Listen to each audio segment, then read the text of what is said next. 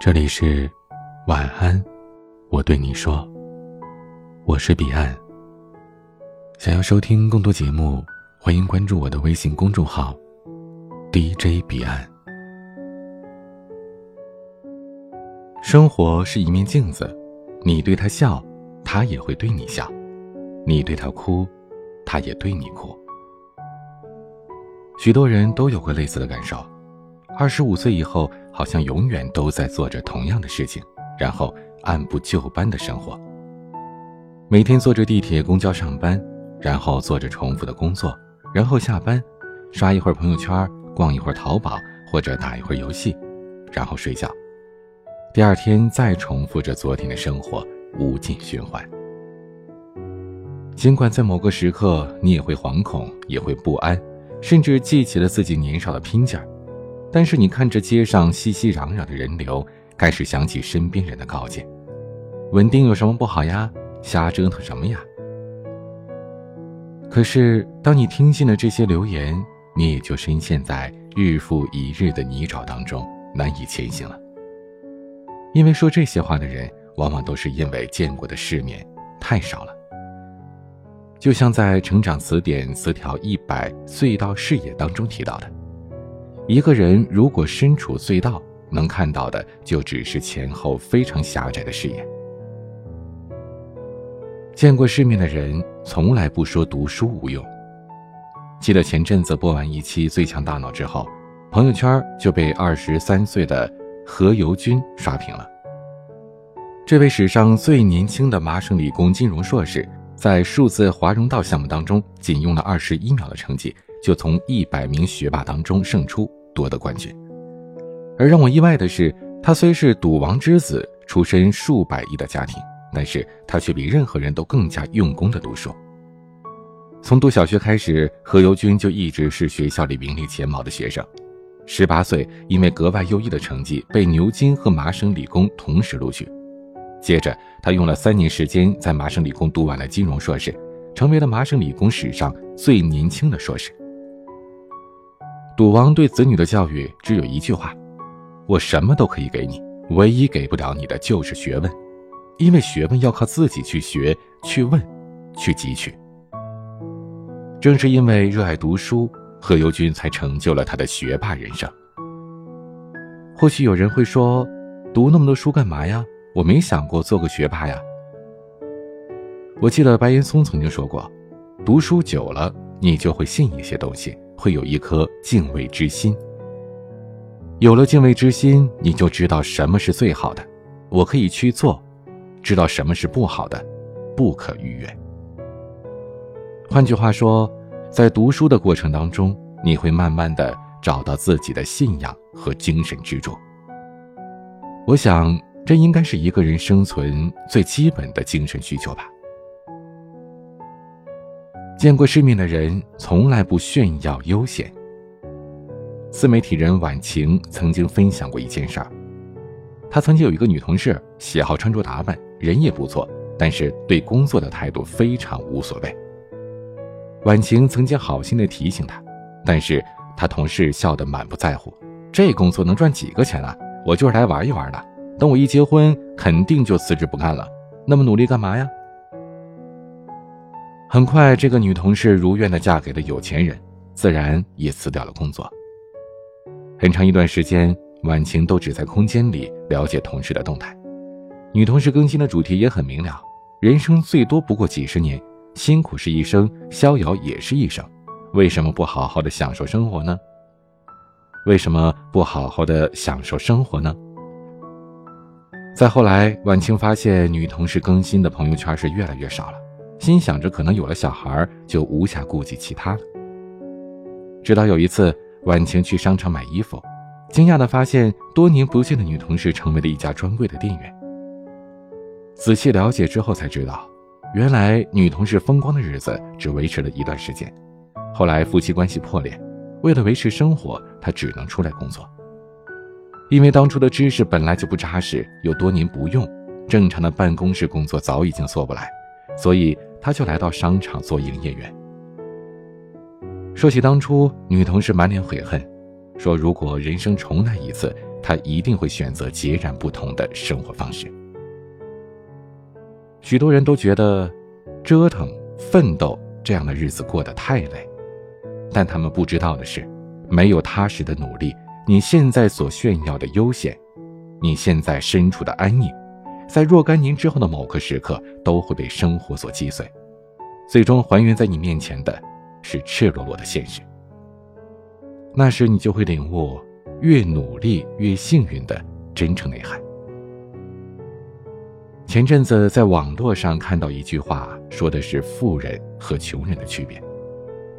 穷人从赌场玩耍回来，对富人说：“太开心了，太刺激了，我还赚了五百美元。”富人说：“我的工作也是这样的，不过在你玩老虎机的时候，我已经赚了五十万美元。”穷人从外地旅行回来，对富人说：“太净化心灵了，感觉自己重新活了一回。”富人说：“我的工作也是这样，每一次转危为安，都能让我重新活一回。”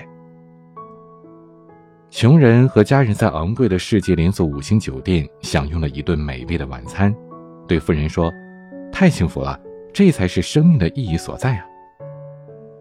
富人笑了笑：“这个酒店就是我的产业之一，很高兴能为你们带来幸福，这是我的生命意义所在。”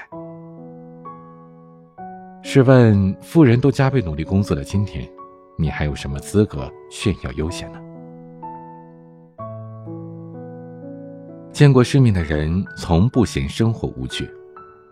记得前阵子在路上偶遇到一位小学同学，他目光无神，一脸愁容，与儿时记忆当中活泼明朗的他成了鲜明的对比。我从闲聊中感知到。在他眼里，生活似乎就是柴米油盐，毫无生趣。这或许就是这些年他变化如此之大的主要原因吧。因为无聊无趣，所以他对生活不再惊奇，埋头于一地鸡毛的琐事之中。久而久之，这容颜也就随之变化了。然而，见过世面的人绝对不为生活的琐碎所困扰，在他们眼里，世界之大。阳光雨露都那般美好。翻看陈意涵和张钧甯的微博，你就发现他们每一天都是阳光灿烂的。他们热爱跑步，工作之余，运动是他们生活中最重要的一个部分。他们还会去不同的城市，理由也很简单，就是想换一个角度看看世界。张钧甯有一个想要做的列表，例如挑战各种极限，经历不一样的冒险。总之，他们会尝试各种各样的小事儿，让生活过得丰富多彩。无论疯狂还是安静，无论在远方还是脚下，都不让自己为生活所困，而是跟着自己的节奏，过着自己喜欢的生活。心理学上有一个概念叫做态度效应，也就是你有着怎样的态度，就有着怎样的人生。作家萨克雷说。生活是一面镜子，你对他笑，他也会对你笑；你对他哭，他也对你哭。这就是态度效应的精髓。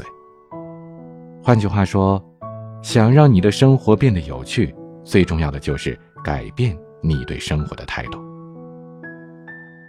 知乎上有个问题：什么才算是见过大世面？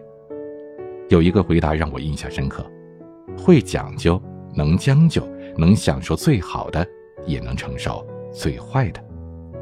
见过世面的他们，自然会在人群中散发不一样的气质，温和却有力量，谦卑却有内涵。愿你我都能摆脱平庸无趣的生活，用不一样的格局经营自己的人生。今天的分享就到这里，欢迎加入 QQ 互动群四九四四四九幺幺六，QQ 静听群五八三五四七七幺二，微信群请加管理员微信彼岸家族的全拼，微博和公众号请搜索 DJ 彼岸添加关注。我是彼岸，晚安。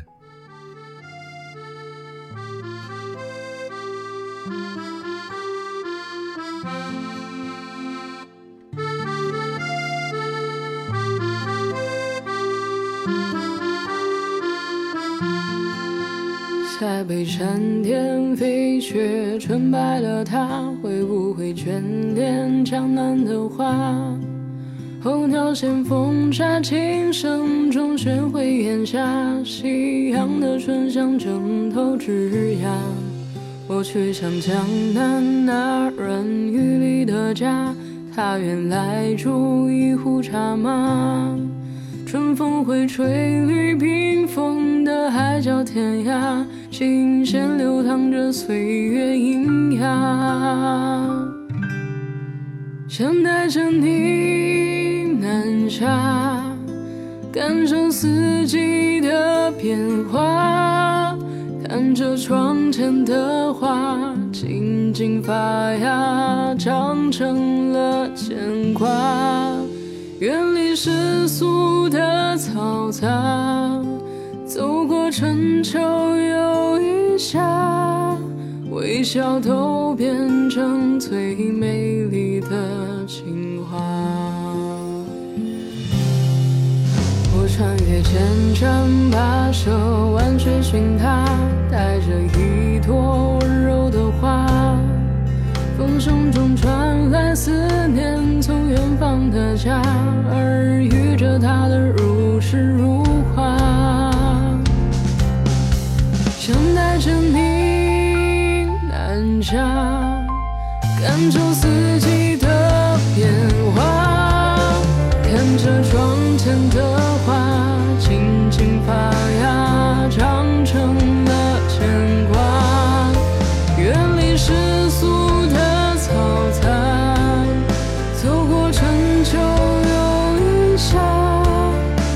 笑都变成最美丽的情话。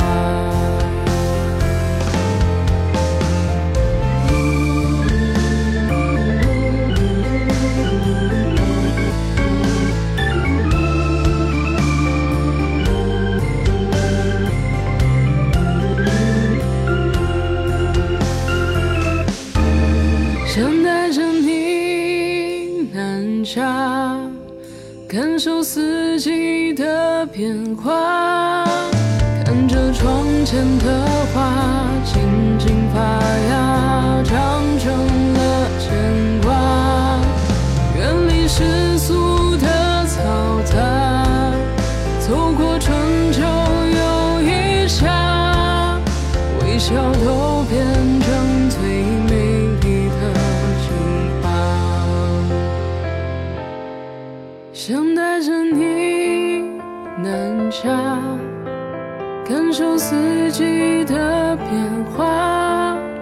看着窗前的花静静发芽，长成了牵挂，远离世俗的嘈杂，走过春秋又一夏。微笑都变成最美丽的情话。